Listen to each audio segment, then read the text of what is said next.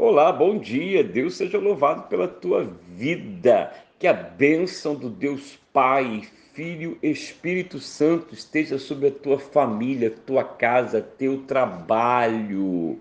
Não andeis ansiosos de coisa alguma quanto ao que haveis de comer, beber e vestir, pois o vosso Pai celeste conhece todas as vossas necessidades. Creia nisto.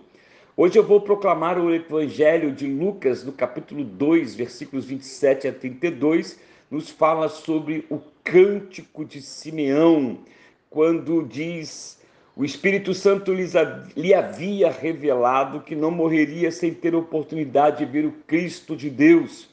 Movido pelo Espírito Santo, ele dirigiu-se ao templo assim que os pais trouxeram o menino Jesus para realizarem com ele o ritual de consagração exigido pela tradição da lei.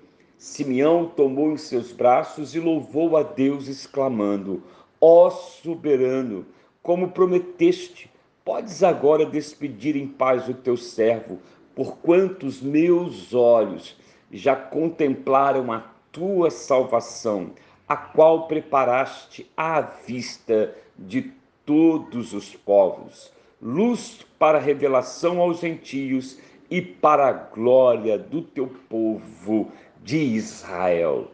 Onde os seus olhos estão postos?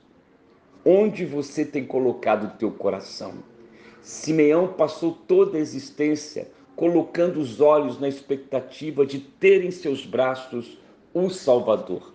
Ele clamava ao Senhor para que não partisse desta existência sem que antes os olhos contemplassem a salvação do Senhor, sem que antes ele pudesse vislumbrar a glória de Deus manifesta no rosto do Cristo de Deus.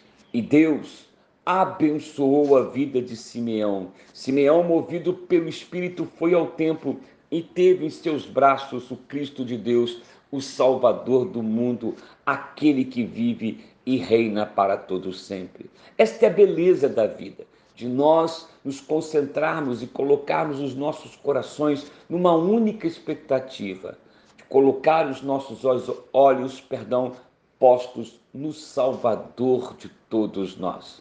Que o teu olhar seja carregado de eternidade e tudo fará sentido para você. Que Deus abençoe teu dia. É? Ore para que os teus olhos jamais se apartem da graça de Deus. Eu sou o pastor Marcelo Fraga, da Igreja Metodista em Cabo Frio, ah, em Palmeiras, Cabo Frio. Divulgue e compartilhe este áudio.